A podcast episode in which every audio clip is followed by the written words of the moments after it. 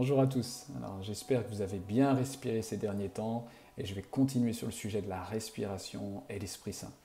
Hein, on va prendre un passage ensemble qui m'a marqué ces derniers temps euh, où je crois que ça renforce encore euh, pour notre pratique déjà, mais ensuite pour euh, enraciner, fonder notre cœur sur ce rapport si étroit, si précieux entre la respiration, hein, ce principe dit naturel pour nous, et l'action, le cycle, le mouvement de l'Esprit de Dieu en nous, cette communion avec sa présence en nous. Donc on va prendre un passage, euh, 1 Corinthiens au chapitre 2 du verset 9 au verset 12, jusqu'au verset 11. Je vais vous le lire, et puis prenez le temps avec moi vraiment de prendre ce passage. Mais comme il est écrit, ce sont des choses que l'œil n'a point vues, que l'oreille n'avait point entendues, qui n'étaient point encore montées au cœur de l'homme que Dieu avait préparé pour ceux qui l'aiment. Mais Dieu nous les a révélés par son esprit, car l'esprit sont toutes choses, et même les profondeurs de Dieu. En grec, là, dans le contexte, ce serait précisément les profondeurs de Dieu. Car qui est-ce qui connaît ce qui est en l'homme, si ce n'est l'esprit de cet homme qui est en lui? De même aussi, personne ne connaît ce qui est en Dieu, si ce n'est l'Esprit de Dieu. On va s'arrêter là pour l'instant. Bah, Paul, animé par l'Esprit Saint, va nous révéler quelque chose de, il me semble, tellement, tellement important pour nous. Euh, d'abord, première chose, Dieu rend prêt, hein, littéralement en grec, à préparer ces choses pour ceux qui l'aiment. Il ne s'agit pas d'une exclusivité hein, pour un certain groupe de personnes. C'est, pour moi, ça pointe le doigt sur cette relation d'amour cet échange de notre cœur vers son cœur, de son cœur vers notre cœur, sans religion, sans échange de bons procédés, sans, une sorte de commerce avec un attente d'un certain retour, mais dans cette relation d'amour, dans cette, euh, ce vortex qui nous entraîne à juste être à sa suite et lui à notre suite, euh, dans la passion de l'amour, dans la passion de qui il est et qui nous sommes pour lui. Et ensuite, Paul va préciser quelque chose de tellement fort. Parce que Paul dira euh, que l'Esprit de Dieu sont toutes choses, tout ce qui est de Dieu, et précisément les profondeurs de Dieu. Je crois qu'on peut dire sérieusement, il me semble, qu'il n'y a aucune superficialité en Dieu. Hein. ça paraît logique quand on y pense. Dieu ne nous révèle que ses profondeurs. Pourquoi? Parce qu'il s'agit toujours de la vérité de son être. Il n'y a point de mensonge en lui, il n'y a point de ténèbres en lui, c'est-à-dire il n'y a rien de caché dans le sens il n'y a aucune ignorance, il n'y a aucune ténèbre pour faire du mal, euh, il n'y a aucune ténèbre pour euh, euh, la ruse, pour le mensonge. Non, il n'y a que la vérité de l'amour en lui. Il n'y a que la vérité de la transcendance en lui. Il n'y a que la vérité de la lumière, de la sainteté dans le sens euh, du Dieu qui est en dehors de tout ce qu'on a pu connaître, qui est complètement à part de ce que le monde peut nous présenter dans sa généralité. Ce Dieu-là n'a que des profondeurs à nous révéler, il n'a que des profondeurs à, à nous partager, il n'a que ces profondeurs dont il veut nous rendre participants, ce qu'il a fait en Christ d'ailleurs. Et ce qui est important dans ce passage-là, c'est que Paul va faire le lien ensuite entre nos profondeurs, les profondeurs de l'homme, si on prend la suite du verset. Hein. Car qui est-ce qui connaît ce qui est en l'homme? C'est-à-dire, il ne s'agit pas de la superficialité de l'homme, de juste ses belles paroles, mais de ce qu'il y a dans son cœur. Qui est-ce qui connaît ce qui est en l'homme, si ce n'est l'esprit de l'homme qui est en lui? Donc, on va revenir tout à l'heure au sujet de la respiration, mais d'abord, je veux qu'on comprenne ce lien tellement étroit entre nos profondeurs qui appellent ses profondeurs. Ou alors on pourrait dire les profondeurs de Dieu qui appellent toujours nos profondeurs. Je crois que sans nos profondeurs, il est très rare que Dieu nous communique ses profondeurs. Pas qu'il ne le désire pas, mais tout simplement parce que nous ne sommes pas dans un même niveau de communication. Euh, Dieu nous révèle les choses par son esprit et il attend que nous les recevions par notre esprit. Notre esprit est l'image, est le symbole, est la réalité spirituelle de nos profondeurs, les profondeurs de notre cœur les profondeurs de notre âme, les profondeurs de notre être intérieur. Ce qui est superficiel, ce qui cogite dans notre tête, ce qui peut nous tourmenter, ce qui peut Quand je dis tourmenter, c'est être comme quelque chose qui tourne en boucle dans notre tête. Euh, notre discours sur le beau temps, euh, sur tout ça. Ce n'est pas que ça n'intéresse pas Dieu, et encore que c'est son amour qui gère ça, mais lorsque Dieu, qui veut nous faire partager la vérité de son être, c'est-à-dire ses profondeurs, n'attend que les profondeurs de notre être à nous puissent les recevoir. Nos profondeurs communiquent avec ses profondeurs. Ses profondeurs communiquent avec nos profondeurs. L'Esprit de Dieu fait un seul avec notre esprit. Hein. vous vous rappelez de ce que dit Paul Celui qui s'unit au Christ ou celui qui s'attache au Christ fait un seul esprit avec le sien, avec lui. Donc notre esprit est rendu un avec son Esprit Saint. Nos profondeurs ont été unies aux profondeurs de Dieu. Donc ça implique pour nous une démarche de ne pas rester dans notre superficialité. J'allais pas simplement dire de nos pensées, parce que nos pensées n'ont pas, toujours une connotation négative, bien au contraire, mais ne pas rester dans la superficialité de nos raisonnements de surface, ce que on ne met que très peu de temps finalement à développer en nous et qui bien souvent tourne en boucle. Mais Dieu appelle et aspire, soupire après nos profondeurs, afin d'échanger dans ce niveau de communication avec nous. Et ensuite vient le sujet de la respiration. Pourquoi parler de nos profondeurs et celles de Dieu? Parce que euh, là, je vais mettre en dessous de la vidéo les versets dans les Écritures qui font le lien tellement étroit entre notre respiration, hein, je parle de ce principe naturel, euh, et le souffle de Dieu. Notre souffle et le souffle de Dieu. L'un des versets les plus connus, je pense, c'est Genèse 2.7. Hein, L'Éternel Dieu forma l'homme depuis la poussière de la terre et souffla dans ses narines une respiration de vie, et l'homme devint une âme vivante. Et puis plusieurs autres versets dans Job que je vous collerai en dessous la vidéo, Job 32.8, mais c'est l'esprit qui est dans les hommes, c'est le souffle du Tout-Puissant qui les rend intelligents. Ou encore, euh, qui lui a commis le soin de la terre? Qui lui a confié l'univers? S'il ne pensait qu'à lui, en parlant de Dieu, s'il retirait à lui son esprit et son souffle, toute chair expirerait à la fois, et l'homme retournerait dans la poussière. Je vais vous mettre la suite des autres versets qui parlent de ce lien étroit entre la respiration euh, et le souffle de Dieu et notre souffle. Euh, donc pour revenir maintenant au passage que j'ai euh, cité au début de la vidéo, dans, dans 1 Corinthiens chapitre 2 du verset 9 au verset 11. Nos profondeurs, ce qui touche à notre esprit, euh, est en lien avec notre respiration, avec notre souffle dans le naturel.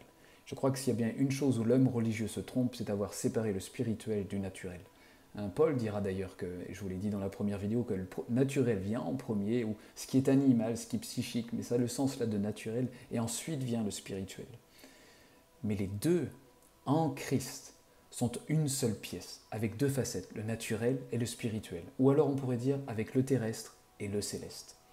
Et l'homme religieux voudra toujours disséquer ou séparer le spirituel du naturel ou le céleste du terrestre. C'est notre pensée humaine indépendante euh, de Dieu qui a cette manie de vouloir séparer ce que Dieu a uni parfaitement en Christ.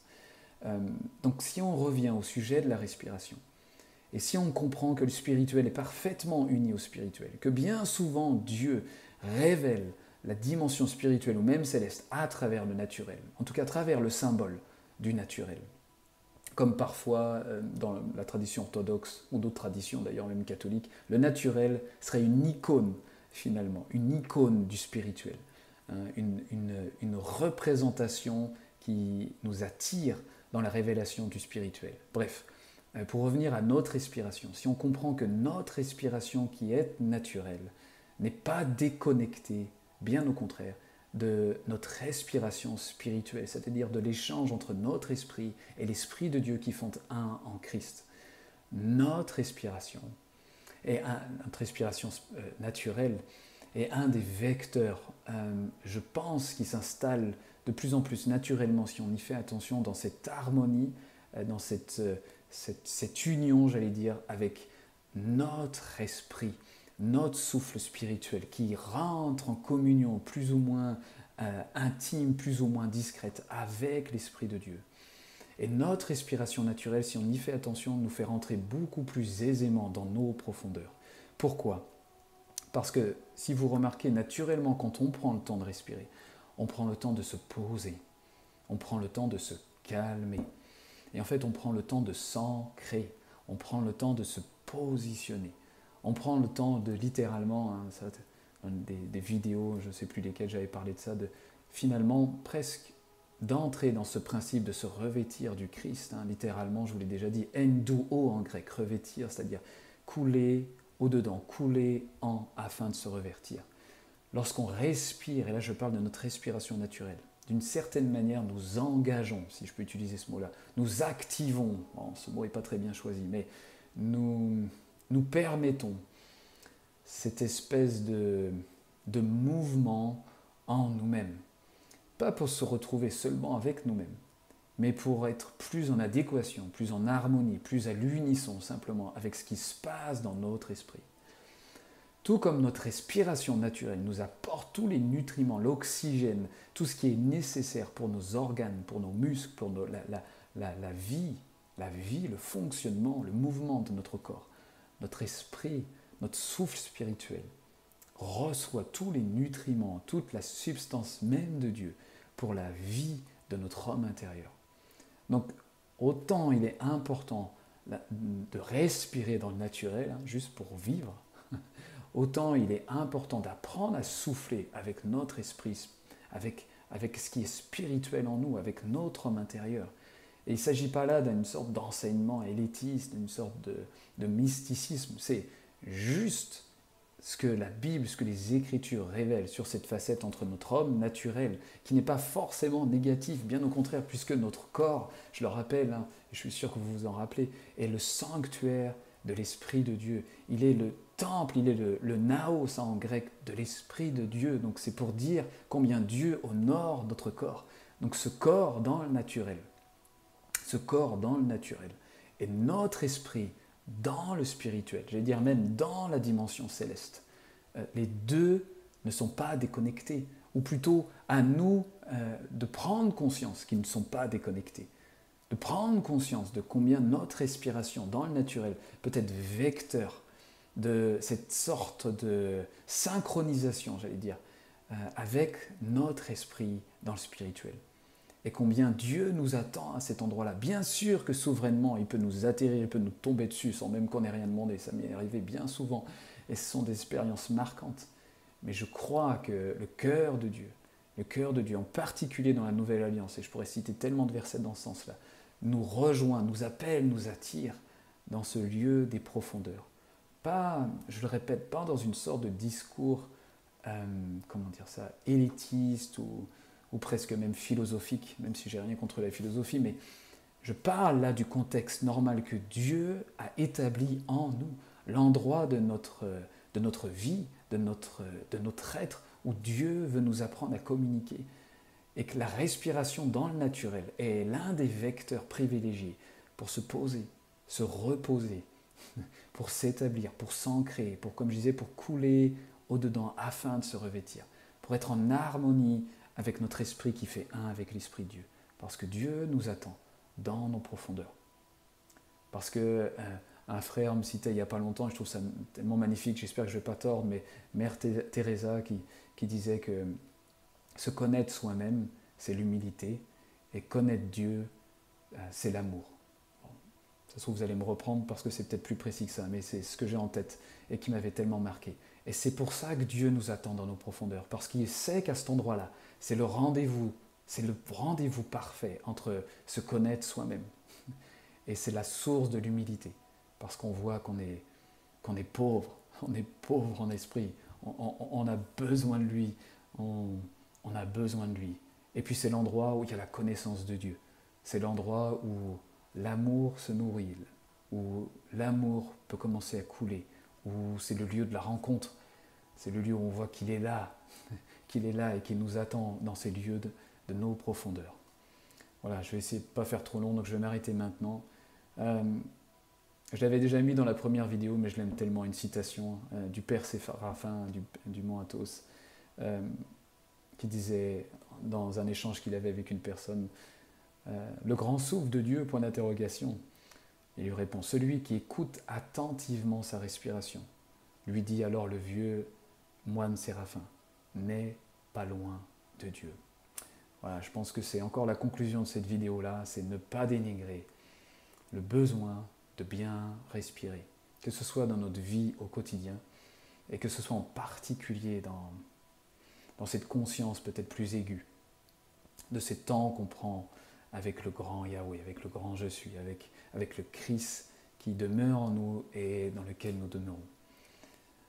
Voilà, je prends un temps de prière avec vous et, j'espère que la respiration, et si c'est un sujet que vous ignorez complètement en lien tellement avec notre esprit et les profondeurs de Dieu qui appellent nos profondeurs et les nôtres qui appellent les siennes, ben, j'espère que cette vidéo-là permette de, de nourrir un peu cette réflexion-là. Père, je te remets chacun d'entre nous et je te demande, Saint-Esprit, que là où on a déconnecté les choses, là où on a déconnecté le spirituel du naturel, là où on a déconnecté le terrestre du céleste. Saint-Esprit, aide-nous à voir comment c'est parfaitement uni dans l'œuvre parfaite de Jésus-Christ. Aide-nous, aide-nous, Saint-Esprit. Je prie pour chacun encore d'entre nous. Seigneur, fais ton œuvre. Montre-nous combien notre respiration, même dans le naturel, est un don.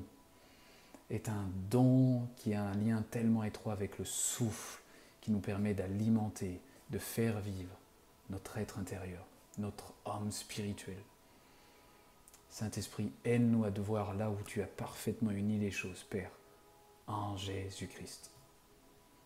Merci pour ta grâce, merci pour tous tes bienfaits, merci pour la respiration, merci pour notre mouvement, merci pour l'être, et merci pour cette communion de nos profondeurs avec tes profondeurs avec ton amour qui ne communique que la vérité de ton être, que les profondeurs de ton authenticité, de ce qui est uniquement vrai en toi. Est-ce que tu recherches de vrai en nous? Sois loué éternellement, Père. Merci pour tout. Amen. Voilà, soyez abondamment bénis. À la prochaine.